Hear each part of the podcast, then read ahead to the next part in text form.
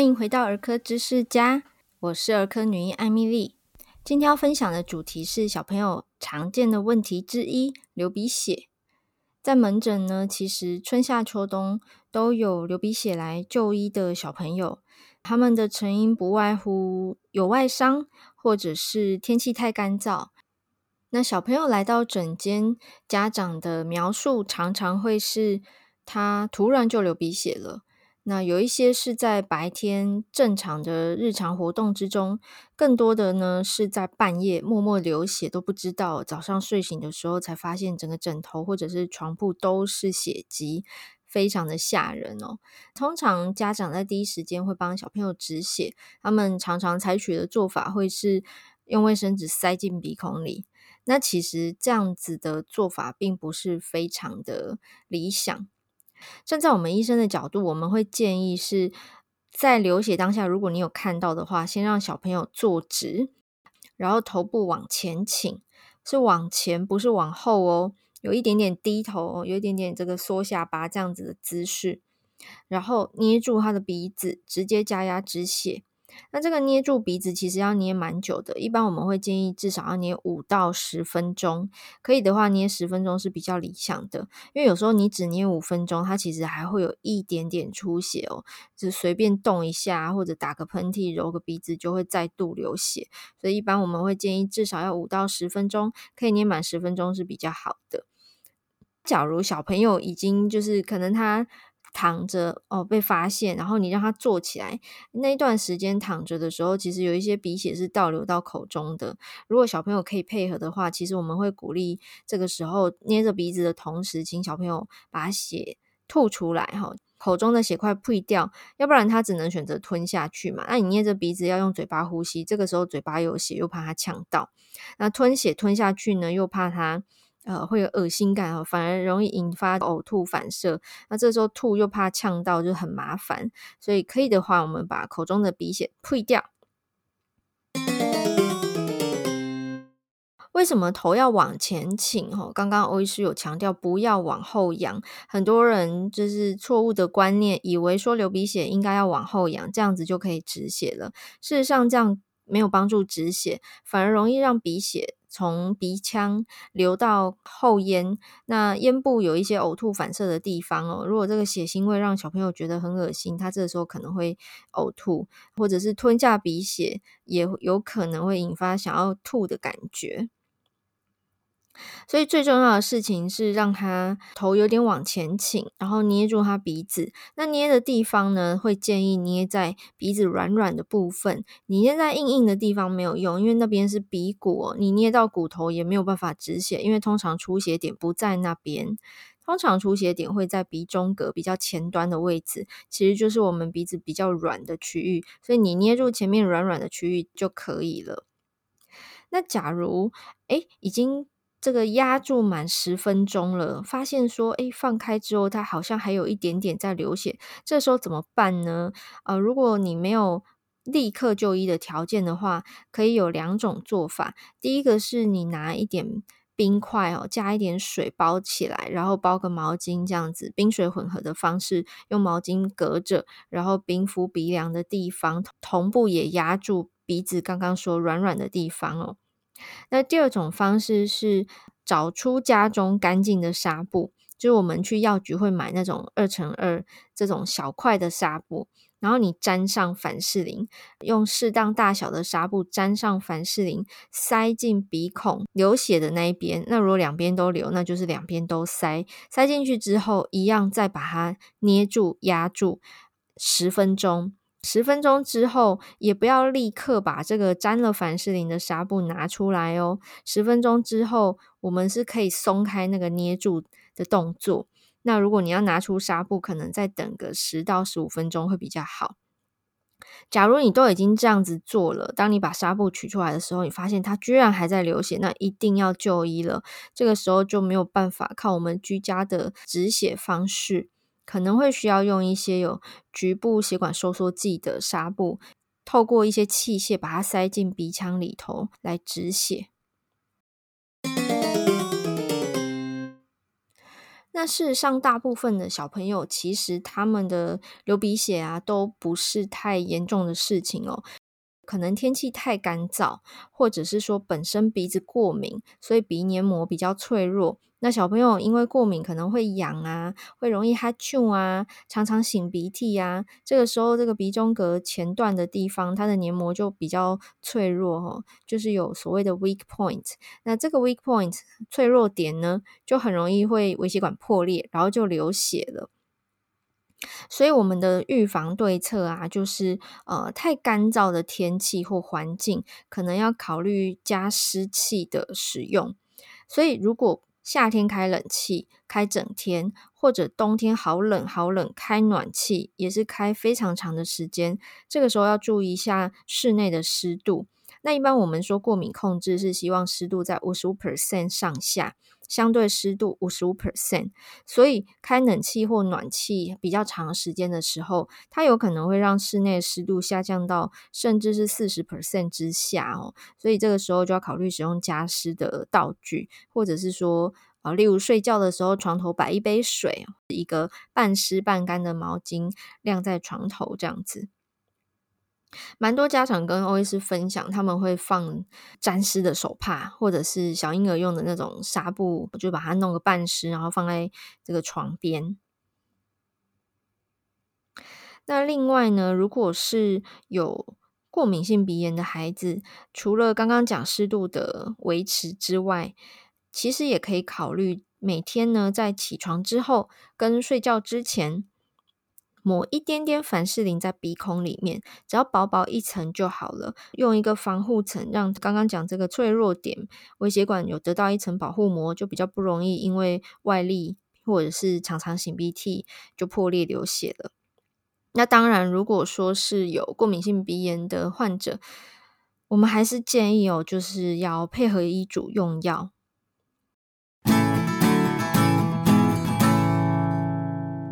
其实门诊当中，欧医师蛮常被家长问说：“嗯、呃，这个药用那么久，真的好吗？”过敏性鼻炎它是体质跟环境交叉互相影响的一个结果，就是说有这个体质又有环境的暴露，它就容易发作。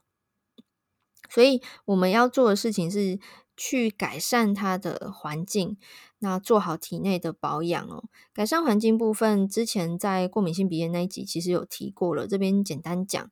呃，湿度的控制刚刚提到了，那再来就是尘螨、灰尘、霉菌、空气污染、二手烟、炒菜油烟这一些是吸入性的过敏源。那再来就是说，食用的食物我们要避免超级加工食品。超级加工食品呢，指的是你看不见食物的原型材料，完全看不见了。举例来说，这个饼干、甜甜圈，还有蛋糕，基本上你看不太到它是用什么做出来的。例如说烤地瓜，那你还知道说它是地瓜，可是呢，饼干你可能已经都呃有色素啊，有很多的这些添加物、膨化剂等等的。让它已经看不见原本材料的样态了，那这个就叫做超级加工食品。那这个食品添加物它是合法的，但是在我们过敏体质的人身上，其实不太适合太频繁食用这些东西，因为在临床上我们会发现，吃越多的，它过敏的控制是越差。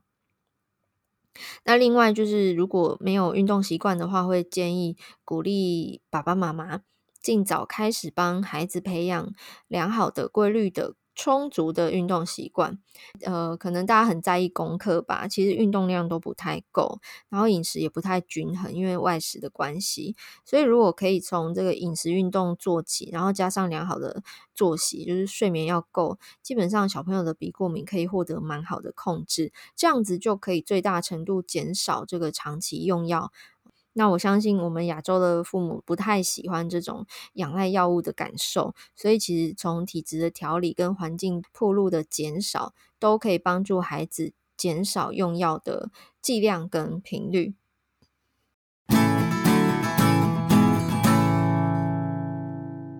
那今天特别做这一集啊，其实还有一个蛮重要的观念要跟大家分享。因为其实流鼻血常常是刚刚提到的干燥或者是过敏造成的，可是小朋友有时候是因为外伤，例如说溜直排轮、骑脚踏车、滑板车、打篮球这些有碰撞导致的流鼻血，所以会建议就是如果有运动习惯，该买的护具真的是不要省钱哦，因为严重外伤的话，有时候鼻梁都打断了。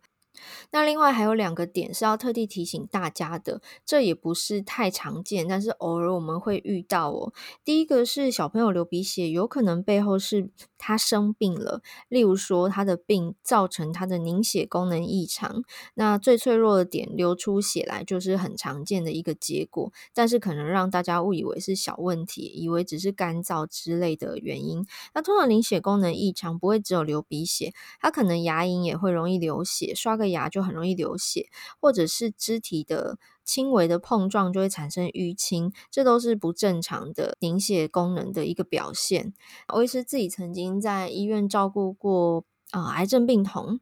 有一个病童让我印象很深刻哦，他就是因为癌症的关系，所以凝血功能异常。那有一天我值班晚上的时候，护理师跟我说：“诶，某某床的家属说小朋友都不睡觉。”哦，就是躺下来，他就是躁动不安，然后一直吞咽，觉得他很奇怪，所以我就去床边看这个孩子。那因为这个孩子才不到两岁哦，所以他不太有清楚表达的能力，他不太能够讲他哪边痛或者哪边不舒服。仔细一检查，发现说，哎呀，原来刚刚这个孩子躺着睡不着，是因为他在流鼻血，然后因为他躺着，所以整个血都是往后倒流。鼻血一直流，所以他就一直吞，等于说他睡不着的原因是他在流鼻血，然后倒流的关系，让他不得不一直做吞咽的动作。那后来当然是赶快紧急帮他做止血的处理。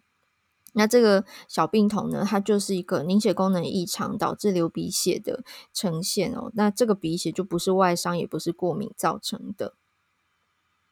第二个提醒。鼻血的原因啊，跟外伤有一点点像哦，但不是撞到，而是小朋友把东西塞进鼻孔里，可能是玩具的小配件、弹珠。或者是任何小小的物体，有一颗绿豆啊，一颗米粒啊，他可以拿得到手的任何小东西哦。而且这个年龄层从一岁到十来岁的国小学童都有发生过，就是小朋友好奇啊，探索，抓到东西就把它塞到鼻孔里，塞进去之后，他可能接着玩，他也忘记他塞的东西在鼻孔啊，或者是他害怕被责骂，就隐藏了 他塞进鼻孔这件事。那大人可能久久之后才因为他，比如说老是流鼻涕，老是抱怨鼻塞，或者是说有口臭哈，结果发现这个臭味来源是鼻腔，或甚至是他因为塞这个异物一直刺激鼻黏膜肿胀充血，然后动不动就流鼻血，好几天甚至一阵子之后才发现说原来是鼻腔有异物的存在。所以，如果小朋友流鼻血啊，爸爸妈妈你们在家里可以直接按照刚刚欧医师讲的这个三步骤哈，第一个坐直，第二个头部往前倾，第三个捏鼻子，捏满五到十分钟，这样子的三步骤居家处理，原则上大部分都是可以解决，不用就医的。剩下少数的情况就是超过十五分钟没有办法止血，或者是说他这个流鼻血反复发生了，比如说一个礼拜内发生了两三次，啊或者是更频繁，一天之内发生好几次，那这个时候我们就会建议，诶，其实太频繁了，可能有一些状况需要处理哦，也许不只是干燥或过敏，啊，带来给我们检查一下会比较好。OK，所以以上是我们今天关于流鼻血居家的照护方式跟预防对策。那如果你觉得今天的内容实用的话，欢迎帮我分享给周遭的亲朋好友。那欧医师也非常希望大家呢，可以拨个空帮我到 Apple Podcast 留下五颗星的评价，因为你们的评价可以让这个频道被更多人看见，让实用的内容有机会被更多的人听到，也对我是非常大的鼓励哦，因为这样会更有动力继续做实用的主题跟内容给大家。那也欢迎大家点播你想要听的主题。点播的方式呢，可以在这个五颗星评价的留言同时点播，或者是到我的 IG 私讯，那我也是会把私讯的连接放在今天节目的说明栏里头。那我们下次再见喽，拜拜。